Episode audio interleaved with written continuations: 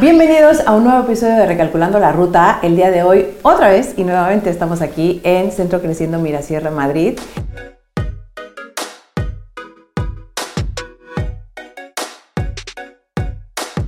El día de hoy tenemos a Gema Tesorero, que es neonatóloga eh, de, este centro y nos va a hablar sobre eh, los bebés prematuros tardíos. Es un tema que se habla poco, que se, sabe poco? hay muy poca información.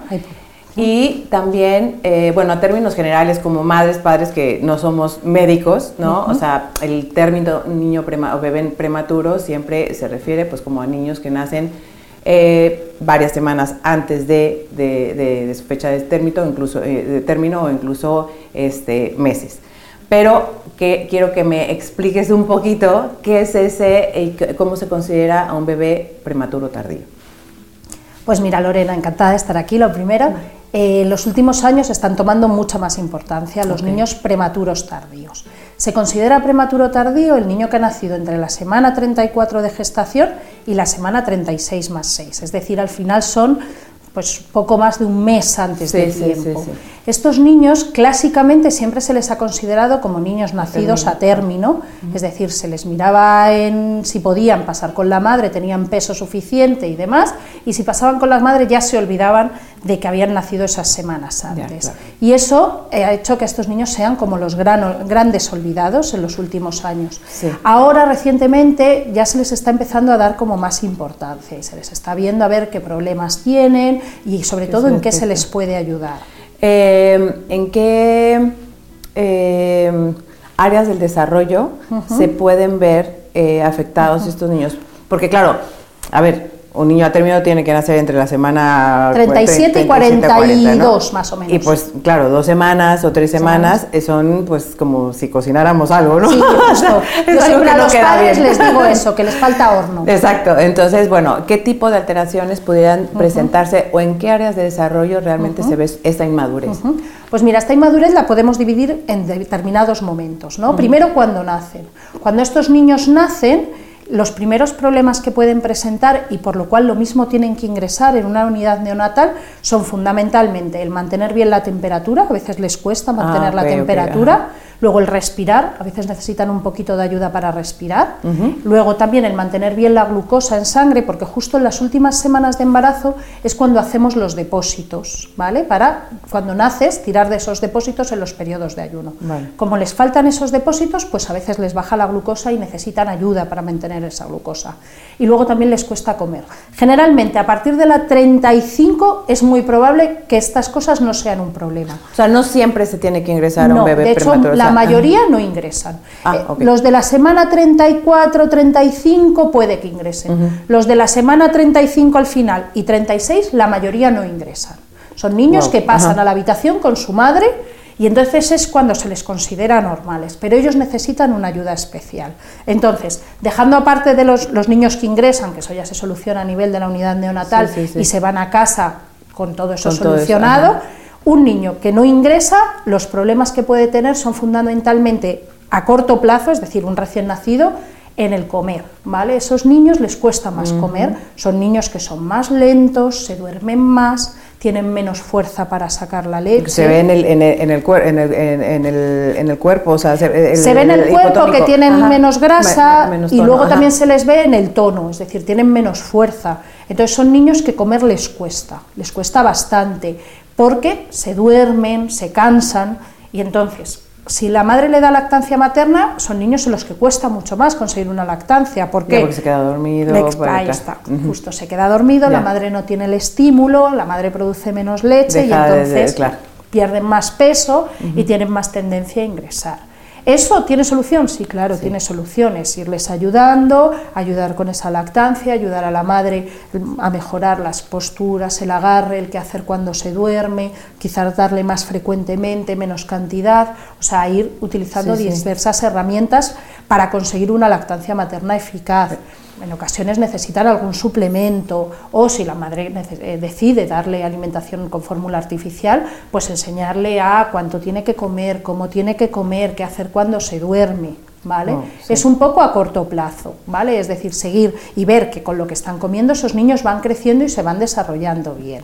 Luego ya a medio plazo ya entramos en lo que es el desarrollo psicomotor, ¿vale? Entonces, en ese desarrollo psicomotor tenemos que ver que con la edad corregida, obviamente, es decir, eh, sí, sí, que tienes que considerar desde el momento que nació, ese es su edad, ¿no? Exacto. Y cuando les tocaba haber nacido, ¿vale? Entonces, ver cómo se van desarrollando, cómo van sujetando la cabeza, cómo se van poniendo boca abajo, cómo van moviendo las manos, llevándolas al centro, llevándoselas a la boca y enseñar a los padres una serie de estímulos sin sobreestimularles, por, supuesto, que eso también es muy importante. ¿Qué tipo de trabajo se tiene que hacer con estos peques? ¿A qué especialistas tienen que ir? ¿Centros que tienen que buscar? Eh, pues para obviamente este, ayudarles a que, puedan llegar a, desarrollarse de una manera correcta, ¿no? Bien, bueno, primero, lo más importante en estos niños es saber que estamos hablando de una vulnerabilidad, no son niños enfermos, ¿vale? Entonces, lo que buscamos es un apoyo para potenciar al máximo su desarrollo y hacer una detección temprana en caso de que haya cualquier tipo de problema, ¿vale? Entonces, nosotros aquí en Creciendo lo que hacemos es, en primer lugar lo veo yo, la neonatóloga, y les voy haciendo un seguimiento que al principio es muy seguido para ver esos problemas de alimentación, esos problemas de crecimiento y posteriormente ya se va igualando pues a un niño nacido a término según cómo vaya estando tanto el niño como los padres, ¿vale? Reforzando mucho al principio si los padres han decidido dar lactancia, la lactancia. También, en caso de que eh, quieran dar lactancia y surjan problemas, tenemos la asesora de lactancia. Y es muy importante, es un papel muy importante porque muchas veces la madre quiere, el niño puede, pero falta el conseguir hacerlo, el conseguir llegar a, ensamblarles. Luego, eh, también es importante que lo valoren tanto el fisio como la terapeuta ocupacional, que en estos casos generalmente lo único que hacen es enseñarles a los padres a hacer un juego que estimule a esos niños. y con es muy importante, sí. con unas pocas sesiones ya los padres ya están cómodos y ese estímulo lo hacen los padres, que es la forma mejor de estimular a un niño, porque ya nos ponemos en un 24/7, no el vengo aquí y en un ratito le estimulan, no, sino que les enseñan y en qué se tienen que fijar y cómo lo tienen que hacer. Y luego aparte también los valora la neuropediatra, que es importante, tanto a corto plazo para ver que no haya problemas de tono, de musculatura, de desarrollo, como a largo plazo para ver esa escolarización, ese aprendizaje, cómo se va desarrollando. Genial. Es que claro, es un, tiene que haber un equipo completo es un equipo para multidisciplinar. claro, para lograr, porque realmente con un buen trabajo el niño sí puede lograr de alguna manera, él ha estado, eh, él ha nacido antes, tiene un retraso en el desarrollo, pero con, este, con trabajos o con pautas que usted le puede dar, el niño se puede equiparar, por así decirlo, con, los niños de su edad, por, por así estos niños hacen un catch-up, generalmente, tanto en crecimiento como en desarrollo psicomotor, lo suelen hacer en torno a los dos años. ¿Vale? Y luego ya en lo que es aprendizaje y demás, dependiendo del niño, en primaria. O sea, el seguimiento se hace hasta qué edad? Hasta primaria. Unos niños en los primeros cursos de primaria cuando van fenomenal y otros niños ya más en tercero o quinto de primaria cuando veamos que van perfectos. O sea, eh, estoy queriendo, o sea, entendiendo que los niños eh, que nacen prematuros Puede haber evidencias o puede haber pruebas de que eh, pueden tener algún problema en el, en, el en el tema del aprendizaje, en déficit de atención o, algo así. Sí, mira, eh, los grandes prematuros obviamente está muy demostrado, ¿vale? Que sobre todo se asocia al trastorno por déficit de atención mucho y también se, asocia a trastornos de aprendizaje. Los prematuros tardíos están mucho menos estudiados, por lo que hemos comentado, que se les ha considerado niños normales, pero cada vez va habiendo más estudios que se relacionan tanto con el desarrollo de un trastorno por déficit de atención como teniendo determinados problemas de aprendizaje. En general suelen ser todos problemas no graves, no importantes, que con un poco de intervención se pueden solucionar o adaptar. ¿Vale? pero es muy interesante lo que dices, porque realmente hay veces que no se sabe de dónde viene eso, ¿no? Y cuando igual la pregunta es a qué término nació, o sea, cuando nació, ¿no? Porque hay como mucho caso ahorita se está detonando. ¿Hay incremento en los casos que son niños prematuros tardíos ahora en España? Sí, mira, la tasa de prematuridad más o menos se está manteniendo estable, ¿vale? Un 7% de los partos en España son prematuros y de estos hemos pasado más o menos de un 70% eran prematuros tardíos y ahora cerca de un 80%. ¿Por qué? Porque la intervención obstétrica está mejorando. Entonces, madres que antes se ponían de parto seguro, ahora se está consiguiendo parar ese parto, pero muchas veces no se consigue parar hasta el final. ¿Hay alguna causa al por qué se acelera un parto? O sea, ¿por qué bueno, pueden haber múltiples, mil, ¿no? múltiples. O sea, en los últimos años sí que se ha visto pues que al final las mujeres cada vez tenemos hijos más mayores, cada vez hay más embarazos gemelares relacionados con las técnicas de fecundación in vitro, entonces también hay más seguimiento obstétrico, con lo cual cosas que antes no llegaban a término sí están llegando, o sea, están Ajá, entonces, sí. Ay, mira, qué interesante. Estos, estos bebés realmente pues tienen una inmadurez y son un poco más vulnerables porque claro, su sistema inmune tampoco está al 100% del todo, del todo, del todo desarrollado, ¿no? Son eh, niños más vulnerables a que se puedan llegar a unas enfermedades eh, pues como una bronquiolitis o como algo así, ¿no? ¿Qué recomendaciones eh, darías pues los primeros meses, por así decirlo, hacia los padres que tienen un bebé prematuro? Mira, en estos niños sí que es cierto, tienen mayor, mayor probabilidad de coger una infección y que esa infección tenga más consecuencias. Respecto a las bronquiolitis, súper importante, tanto en estos niños como en cualquier recién nacido. No hay que aceptar que venga de visita a alguien que esté enfermo, sea adulto o sea niño.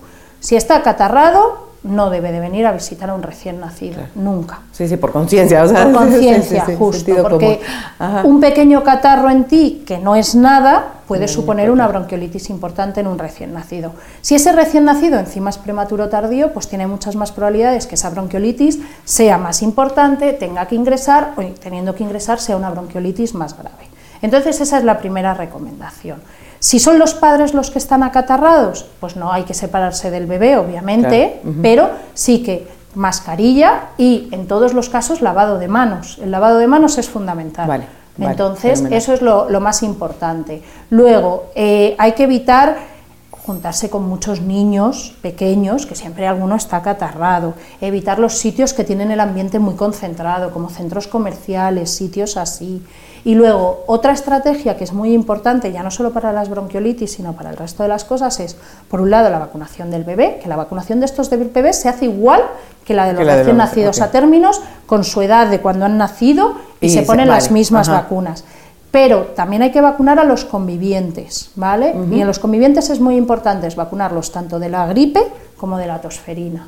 ¿Vale? Ah, Entonces, estos, estos la madre normalmente se le vacuna durante el embarazo, justo, y de la gripe si le pilla en época estacional, pero es eh, de ahí a los seis meses del bebé hay que vacunar a los que viven con él de gripe y de, y de tosferina los adultos. Los niños van a, es decir, los hermanitos tienen que seguir su calendario vacunal normal. Y vacunarles de la gripe, que en principio está recomendado en todos los menores de 5 años pues esos niños que tienen un hermanito pequeño, con más, razón, para protegerles a él y para proteger a su hermanito pequeño. Fenomenal. Gema, nos has eh, de verdad muchísima información, muy, muy, muy interesante, porque realmente pues hay muchos prematuros ahora, prematuros tardíos, y realmente creo que esta información es muy importante el tenerla como, como padres, ¿no? O como los que vienen en camino y que, bueno, se, nos puede, se pueden adelantar, pero que que también es eh, más que preocuparnos, es ocuparnos, ¿no? Justo. Exacto. Esa es, la frase. Es, como eh, ha nacido antes y no pasa nada, se puede acompañar, el niño puede llegar a desarrollarse de una manera correcta. Y normal. Y siempre acompañado de un, gran equipo como seguramente son ustedes. Muchas gracias, eh, Lorena. Pues te agradezco el haber estado aquí en Recalculando la Ruta y espero que les haya gustado este episodio y si les gusta, compártanlo con la gente que sepa que tiene niños prematuros o que vienen en camino y nos vemos en el siguiente episodio.